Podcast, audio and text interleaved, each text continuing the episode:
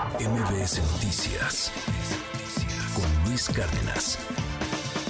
Está muy interesante lo que está sucediendo con el tema de la evolución de los desaparecidos en nuestro país.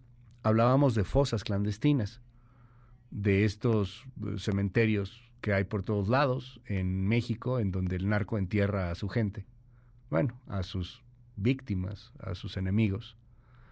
Y la idea es desaparecerlos, la idea es que nunca encuentres eh, una pista que lleve a quien en algún momento tuvo vida y quería y vivía y respiraba, etcétera. Bueno, pues ahora ya no son los eh, temas de fosas clandestinas, son crematorios clandestinos. Hoy es miércoles de Nación Criminal. Jorge Martínez, sentado frente a la computadora, luchaba contra el ardor en los ojos para enfocar las letras que brillaban en la pantalla. No había dejado de llorar las últimas tres horas a causa de la muerte repentina de su madre por una caída en el baño y lo que prometía ser una noche tranquila se había vuelto una carrera contrarreloj para encontrar un servicio barato de cremación que trabajara a deshoras. Los servicios que le ofrecían distintas funerarias estaban fuera de su presupuesto, así que buscaba en internet una opción viable.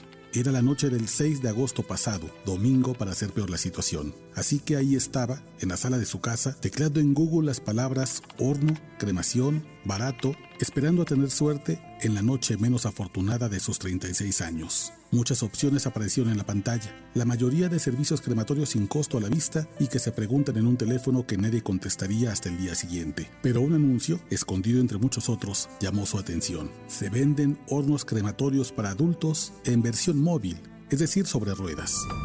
Y Jorge Martínez, un asiduo lector de reportajes sobre crimen organizado, sintió un escalofrío. La muerte de su madre quedó de pronto en un segundo plano y su mente repasó todas las posibilidades que significa una venta así para la gran industria del sicariato en México. Hornos crematorios baratos, nómadas, ofrecidos sin papeles en internet. Acá hay una historia, me dijo un mes después de que las cenizas de su madre llegaron a una cajita de madera. ¿Qué tan fácil es que alguien tenga un horno crematorio y pueda usarlo para desaparecer cuerpos? Confieso que su historia la archivé para otro momento. En un país donde las desgracias apilan, uno guarda esas dudas para momentos coyunturales. Pero el 15 de octubre, su historia volvió a mi mente. La Asociación Madres Buscadoras de Jalisco halló en San Pedro Tlaquepaque un horno crematorio artesanal del cual todavía salía un humo grisáceo que flotaba sobre huesos humanos. No es el primero que se encuentra en Jalisco, pero sí el más reciente. Más hornos artesanales se han descubierto en Tamaulipas, Guerrero, Sinaloa y Guanajuato. Incluso, varios de ellos han operado con presupuesto y en instalaciones de gobiernos, como los hornos crematorios encontrados en el penal de Topo Chico o el de Piedras Negras,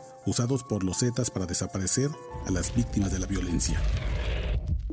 MBS Noticias hizo una investigación para saber cuánto cuesta un horno crematorio para humanos. Para mi sorpresa, las empresas que se ofertan en Internet no exigen permisos o documentos oficiales previos a la venta, tampoco una licencia de uso, o menos la certeza de que se está entregando a un negocio lícito. Cinco empresas distintas dieron un precio de entre 500 y 800 mil pesos por horno, una cantidad que fácilmente puede conseguir el crimen organizado. El comprador solo debe depositar, tener un terreno y un tanque de gas de 500 kilos. Con eso se obtiene un horno que puede llegar a 1800 grados centígrados que convierten en cenizas a un hombre adulto joven en una hora con 10 minutos. La venta más preocupante la ofreció la empresa Humanista San Miguel en Irapuato, Guanajuato, epicentro de desapariciones forzadas en este sexenio, cuyo dueño me invitó a comer para explicarme cuánto debo pagarle para que él distribuya sobornos a autoridades locales y federales y yo pueda instalar mi propio horno clandestino en la Ciudad de México. Su negocio sucio me recordó al feminicidio de Montserrat Juárez, el 22 de septiembre pasado, en la alcaldía Miguel Hidalgo, Ciudad de México, donde el feminicida, ayudado de familiares, paramédicos y policías, estuvo a punto de incinerar el cuerpo de su expareja en un crematorio irregular para deshacerse de la evidencia del crimen. Hoy nadie sabe con certeza cuántos hornos crematorios hay en México. Una iniciativa de ley en el Congreso de Ciudad de México hace dos años asegura que hay 90 en toda la República Mexicana, incluyendo 15 hornos que no tienen fabricación tecnológica, es decir, que usan gas y electricidad, pero esas cifras son del lejano año 2000, seguramente rebasadas mucho antes del inicio de la guerra contra el narco. Urge un diagnóstico nacional de hornos crematorios. De su estricta regulación depende que la justicia no se convierta en cenizas.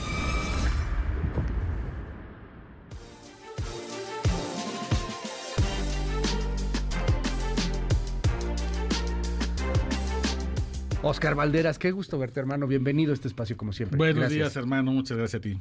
¿Qué es esto? O sea, teníamos fosas clandestinas, ahora tenemos crematorios clandestinos. Mira, es, que ese es el tema con el crimen organizado, se va sofisticando cada vez más. ¿no?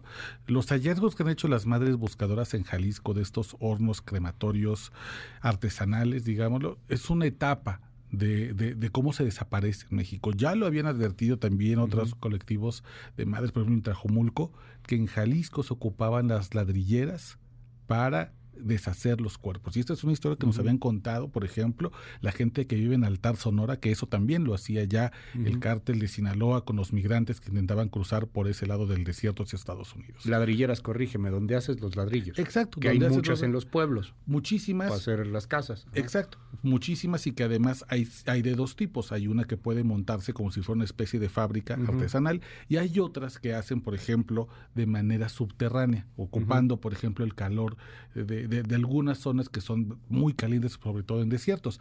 Dato curioso, el pozolero, este hombre infame, conocido en Tijuana por haber asesinado y disuelto en, ácido muchos cuerpos en la gallera, en Ojo de Agua, Tijuana, él de niño trabajó como ladrillero y entonces sabía perfectamente las medidas de calor para poder desaparecer un cuerpo.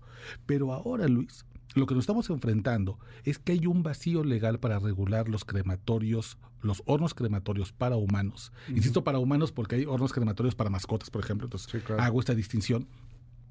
Que uno puede adquirir y prácticamente los encuentra en Internet y sin ningún tipo de regulación.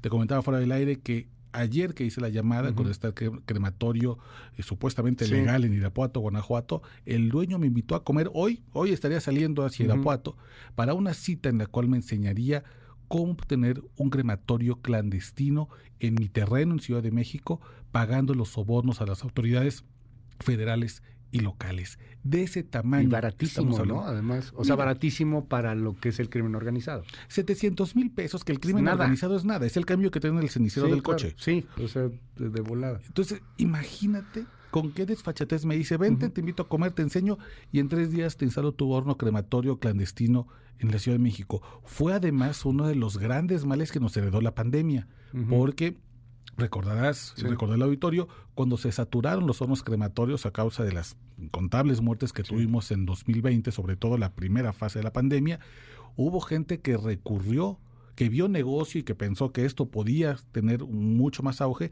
y empezaron a comprar de manera ilegal estos hornos crematorios a falta de regulación y a falta sobre todo de supervisión.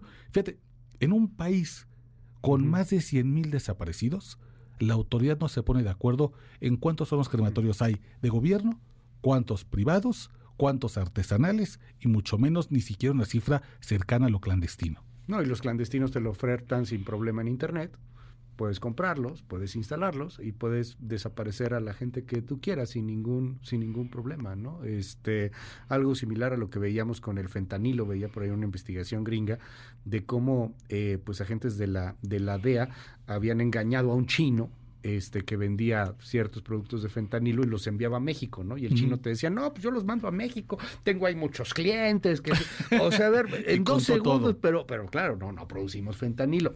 Hornos crematorios, no, hombre, no, no hay esa exageración para pegarle a los gobiernos.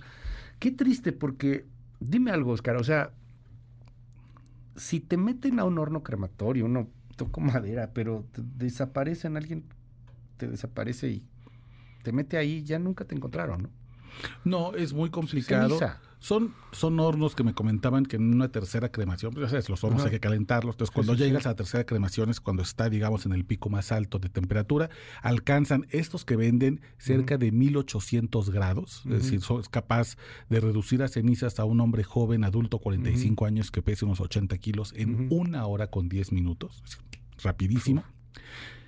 Y hay muy pocas posibilidades porque la ceniza a la que queda reducido un cuerpo prácticamente ya no tiene material genético. Y claro, conforme eso se avienta a la tierra, a un cuerpo de agua, a un río, a una laguna, a un cenote, por ejemplo, que es lo que estamos viendo terriblemente lo que pasa en Quintana Roo con desaparecidos, pues ya no hay posibilidades. Ahora, Luis, déjame decirte otra cosa que a mí, a mí me parece terrorífico no tenemos regulados los hornos crematorios. Hay una gran deuda ahí, incluso una iniciativa hace dos años en el Congreso para hacerlo, se fue a la congeladora.